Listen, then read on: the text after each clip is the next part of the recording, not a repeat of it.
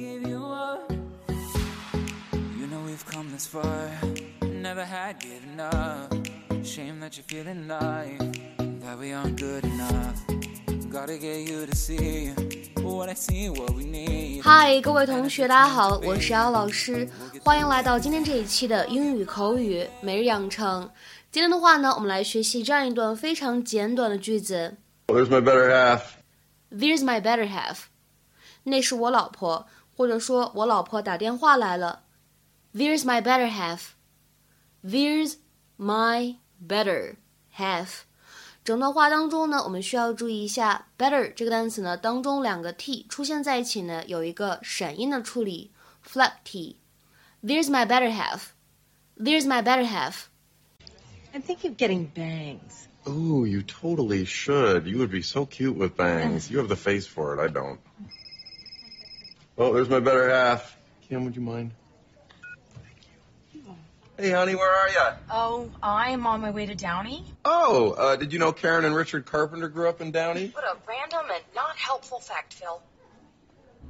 I'm sorry. I'm, I'm having kind of a rough day. Yeah, I'm kind of having a rough day myself. Look, Phil, I need you to take care of dinner for me. What's wrong?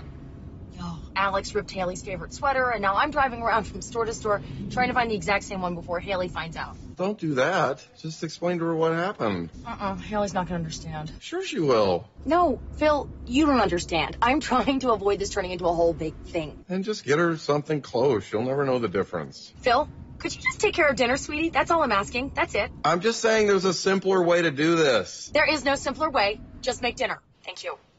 Hello? 在今天节目当中呢，我们就来学习一下什么叫做 better half，又应该如何来正确使用。在英语当中，better half 它呢用来指一个人的配偶或者恋爱的对象，one spouse or romantic partner。下面呢，我们来看一些例子。第一个，I'd love to come out with you guys after work。But I'd better check in with my better half to make sure we don't have any plans for this evening. 下班之后，我也愿意和你们一起出去放松一下，但是我得先和我对象确认一下，今晚我们没有其他安排。I'd love to come out with you guys after work, but I'd better check in with my better half to make sure we don't have any plans for this evening. 再比如说，看第二个例子，Be sure to bring your better half tonight. 今晚都记得要带你们另外一半前来参加哦。Be sure to bring your better half tonight. 再比如说，看这个例子。 I'm not sure if we can go. I'll have to check with my better half. 我也不确定我们能不能去，我得和我爱人确认一下。I'm not sure if we can go.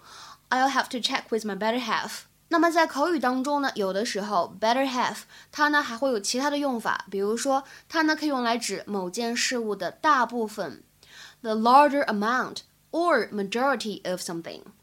那么这个时候的 better half 我们是可以替换成 better part 来进行使用的。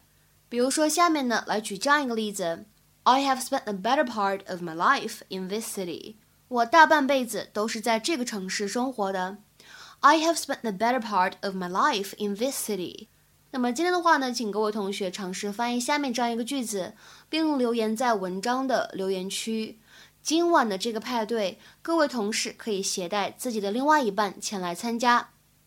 今晚的这个派对，各位同事可以携带自己的另外一半前来参加。那么这样一个句子应该如何使用我们刚才讲过的 better half 来进行造句呢？其实是比较简单的。OK，我们今天节目呢就先讲到这里，拜拜。